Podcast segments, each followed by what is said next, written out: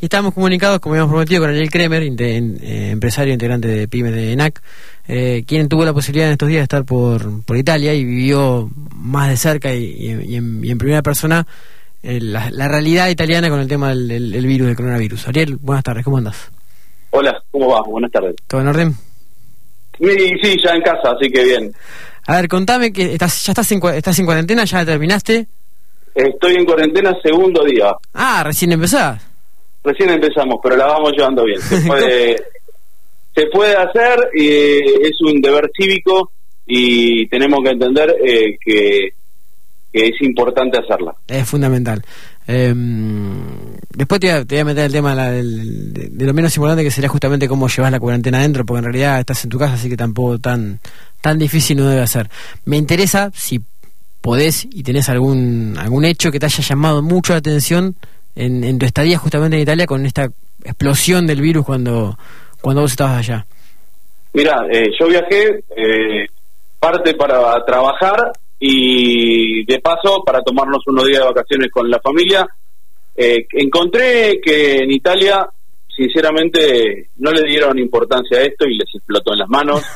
eh, el gobierno central de Italia no tuvo no tuvo la fuerza ni el coraje para tomar las medidas que debería haber tomado. Eh, fue eh, fue sacando medidas extemporáneas un día una cosa otro día otra se contradecía.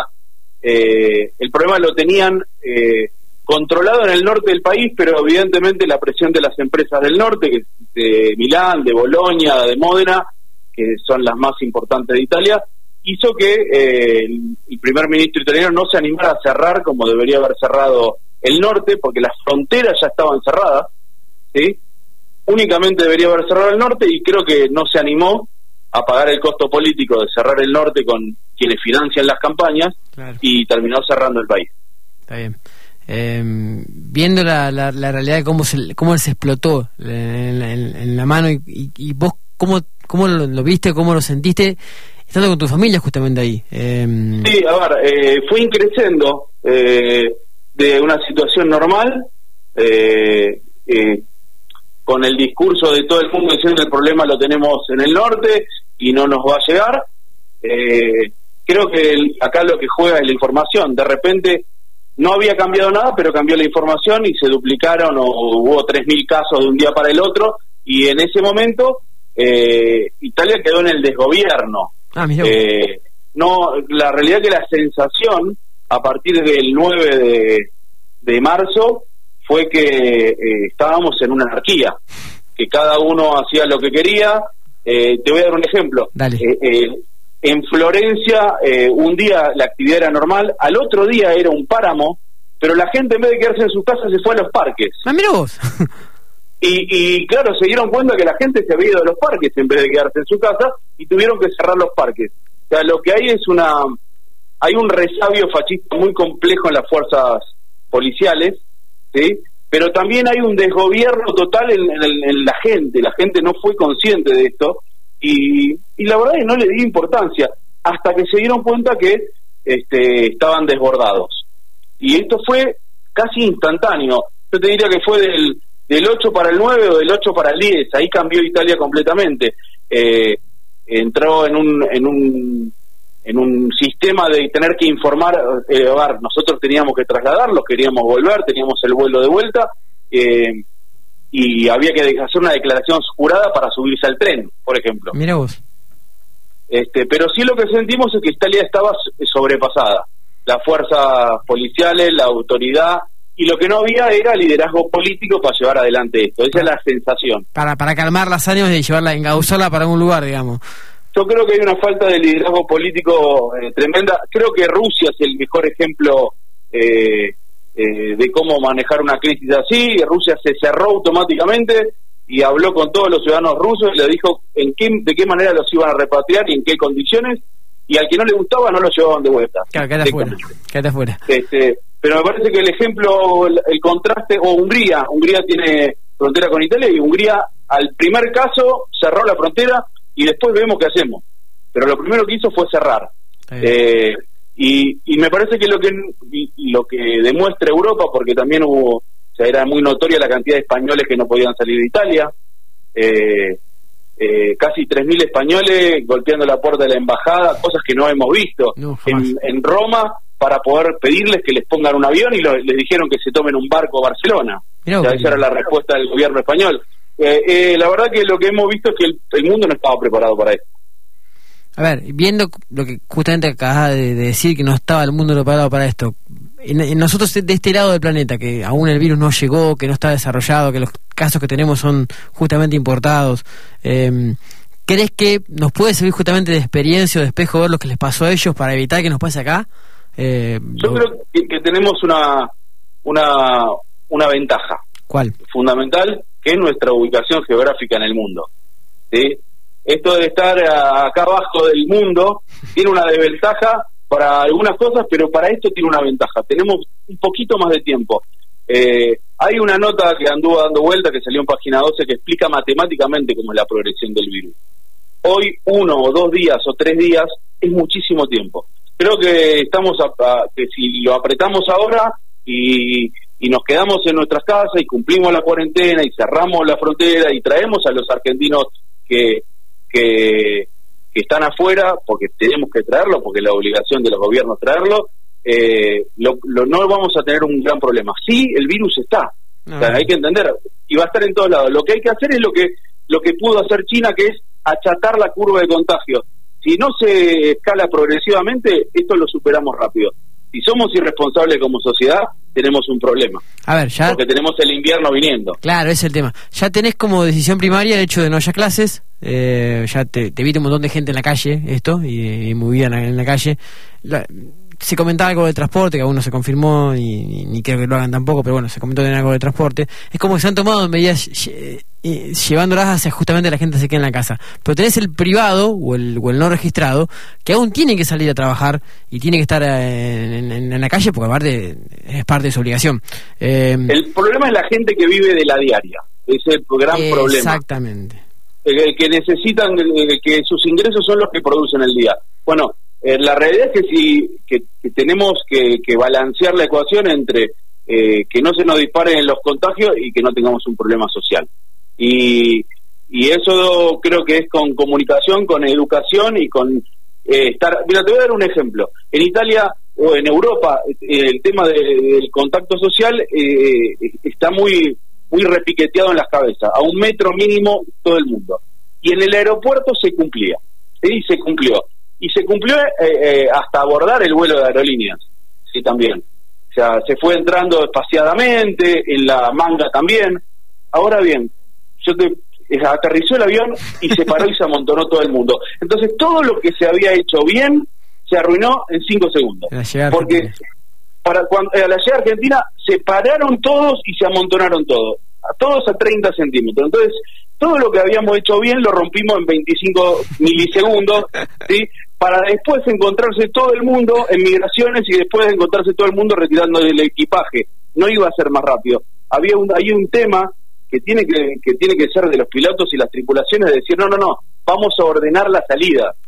¿Sí? Pero ordenarla todo el mundo sentado y vamos sacando la gente de a poco porque si no todo lo que se trabajó para subir la gente se deshace en un minuto. Bueno, esto con, en, la diaria es lo mismo. Eh, el tema de a un metro, el tema de, de lavado de manos, el tema de que es agua y jabón, sobre todo es agua y jabón, que el alcohol en gel no es tan necesario. El agua y el jabón es, eh, fundamental y está en acceso de todos.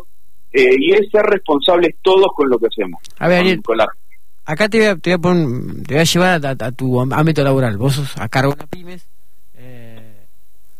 estás a una pymes, te decía, eh, y eh, obviamente que, que, crezca el movimiento de gente en la calle va a influir en la producción o lo, que genere tu pymes en, la diaria también, como decías vos recién.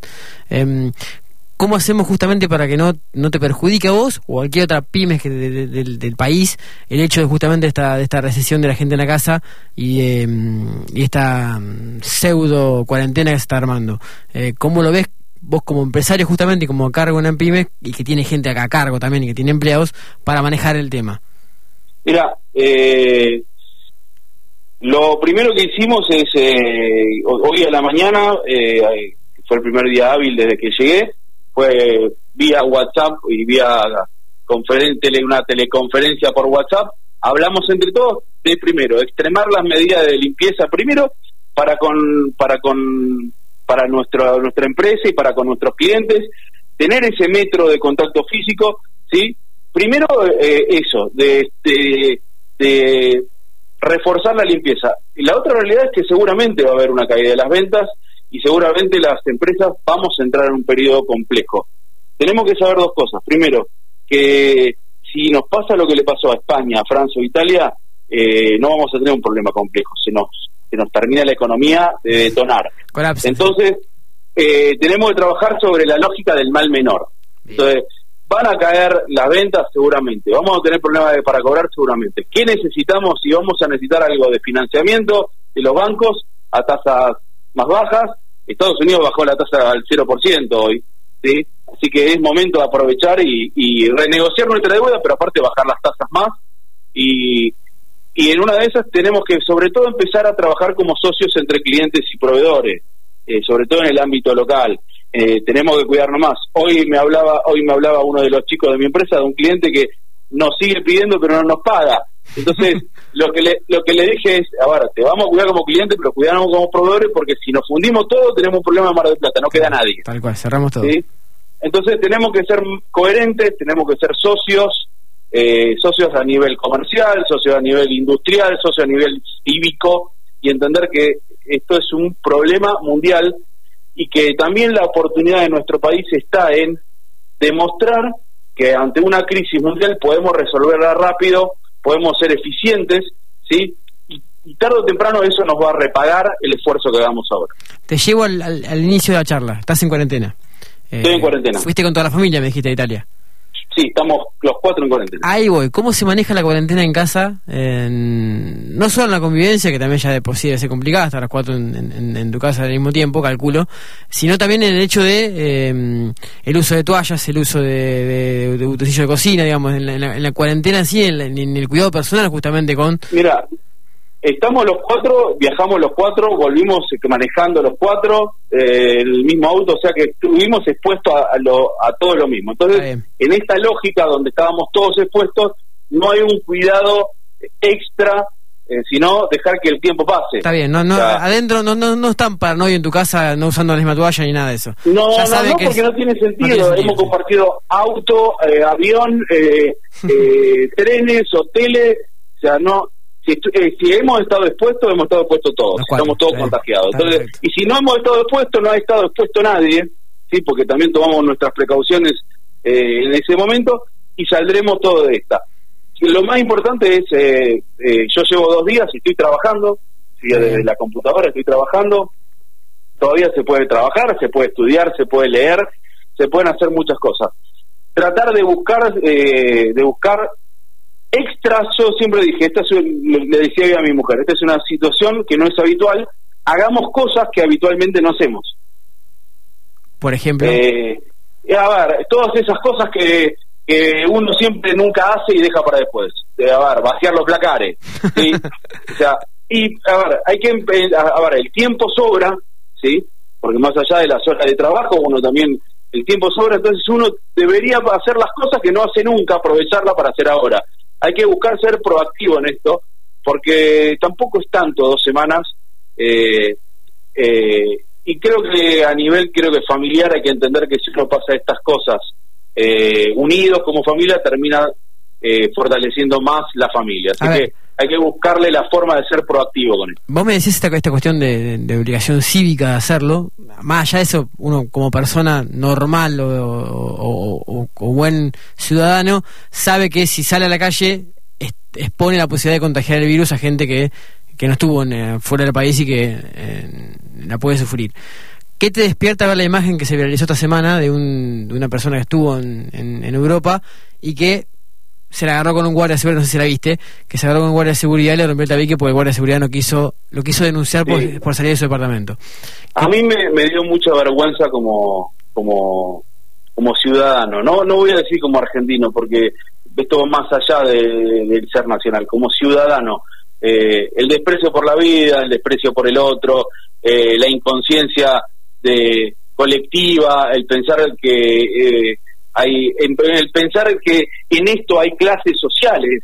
Sí, pasa mucho. Eh, acá, a ver, te voy a decir lo que me pasó. Desde, bueno, desde, desde Europa lo que veíamos era, eh, eh, parecería ser que el país es de, que la aerolínea es del gobierno y no es del Estado. No se entiende que aerolíneas no trae a nadie gratis, que son los convenios de reciprocidad que entre los países, lo que hacen que una aerolínea esté obligada a llevar pasajeros de otra a otro país y viceversa, y que todo se compensa y que a aerolíneas no le va a salir un mango esto, porque todo va a estar con... Es más, en una de esas, si mañana, te voy a dar un ejemplo, los pasajeros de Delta que no pueden volver por Delta los está llevando a Miami a Aerolíneas Argentinas. Si mañana lleva más pasajeros que los que trae, tendrá un saldo a favor Aerolíneas. Tal cual. Y si lleva menos, tendrá un saldo en contra. Pero acá no es que Aerolíneas va a poner plata. O sea, eh, hay que empezar a decir eso, que la línea de bandera está repatriando. Primero, es la obligación entre países, ¿sí? Por el uso del espacio aéreo. O sea, hay que empezar a decir las cosas como son. No, nadie trae gratis a nadie y nadie lleva a nadie porque sí. Hay una obligación entre países de que en estas situaciones las aerolíneas están obligadas ¿sí? a llevar los pasajeros de un lado al otro y se compensa como una cámara de compensación bancaria. Está bien. En algún momento, ¿sí? la suma es cero. Lo otro es que es la obligación del Estado, no del gobierno, del Estado, de traer a los ciudadanos de ese país de vuelta a Argentina. O es la obligación que tiene Argentina como país de traer a esos ciudadanos en una situación de crisis. Yo te, te digo algo, Europa está cerrada. Los argentinos que están por diversos motivos, por turismo, por trabajo, por becas, por pasantías, por tratamiento médico en Estados Unidos y en Europa, la están pasando muy mal. Sea, la están pasando mal porque no hay dónde comer en Europa en este momento. Y en Estados Unidos va a ser lo mismo. En Europa no hay dónde ir a comprar nada. A las 6 de la tarde cierra todo. Se muere, No, no hay dónde comer. ¿sí? La gente se empieza a amontonar en los aeropuertos. El aeropuerto de Fiumicino tiene tres terminales. Dos estaban cerradas y un día normal en Fiumicino salen 400 vuelos. El 12 de marzo salieron 10 vuelos. Nada más, mira vos. Y uno era de Aerolíneas Argentinas, que es en el que volví yo. Y otra de las cosas, así como uno dice que Aerolíneas tiene que cumplir la función, la atención de los italianos a cargo de Aerolíneas Argentinas en Roma para con los argentinos es de terror. Muy mal. Lo digo con. no mal, muy mal el destrato, el mismo destrato que los italianos han tenido por todos los turistas que han quedado en banda por Italia, que son miles, lo tuvieron los italianos que están a cargo de la base de aerolíneas argentinas en Roma. Mira ¿Sí? He visto un destrato que no había visto nunca. Yo creo que los italianos eh, demostraron no estar preparados para manejar ninguna crisis. También marca un poco esta cuestión de que eh, ponemos como ídolos a los europeos, al primer mundo, y, en todos lados hay miserias, y en todos lados la gente tiene miserias, y son eh, egoístas, y no piensan en el prójimo. y Yo, te puedo decir que, lo, que las, cosas de, las cosas de egoísmo que he visto en estos días han sido increíbles. lo único que está abierto son farmacias y supermercados. Después está todo cerrado no hay otra cosa abierta, ¿sí? Nada. Los hoteles han sacado a la gente de la calle. Ah, directamente. los, los hoteles han cerrado también. O sea, los hoteles han sacado a la gente a la calle y la han dejado a la buena de Dios, entonces la gente se va al aeropuerto a esperar a ver cuándo le van a dar un vuelo. ¿Sí? Pero hay argentinos que estaban estudiando en universidades, eh, científicos del CONICET que estaban haciendo eh, intercambios de sus investigaciones, gente que se estaba haciendo tratamiento oncológico en Estados Unidos, Problema que gente que estaba haciendo eh, tratamiento de la vista en Miami, ¿sí? Eh, estudiantes de intercambio. Lo que veo por las redes sociales es un ataque eh, furibundo hacia los argentinos que están en el exterior como si fueran los dueños de las tierras que en realidad son de Benetton. Entonces, hay que entender que son argentinos que están afuera por diferentes motivos y no interesa por qué hay que traerlos. Tal cual, son ciudadanos argentinos.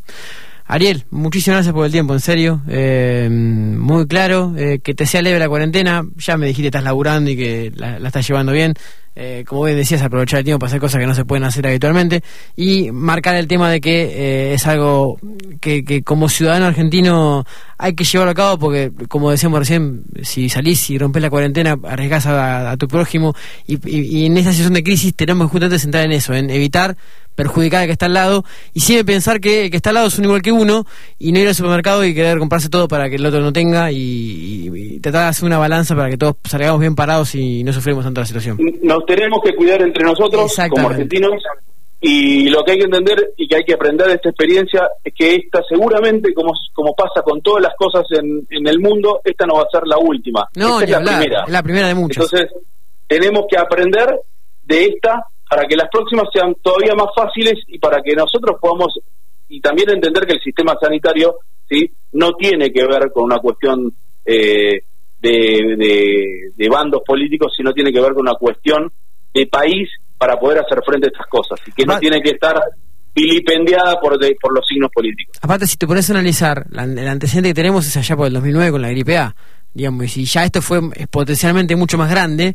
Eh, la próxima va a ser peor. Claro, o sea, va a ser así. Cada vez que pase una de estas, que fue la última en el 2009, ahora estamos en el 2020, tal vez puede ser de acá dos, tres, cinco, diez años, va a ser peor.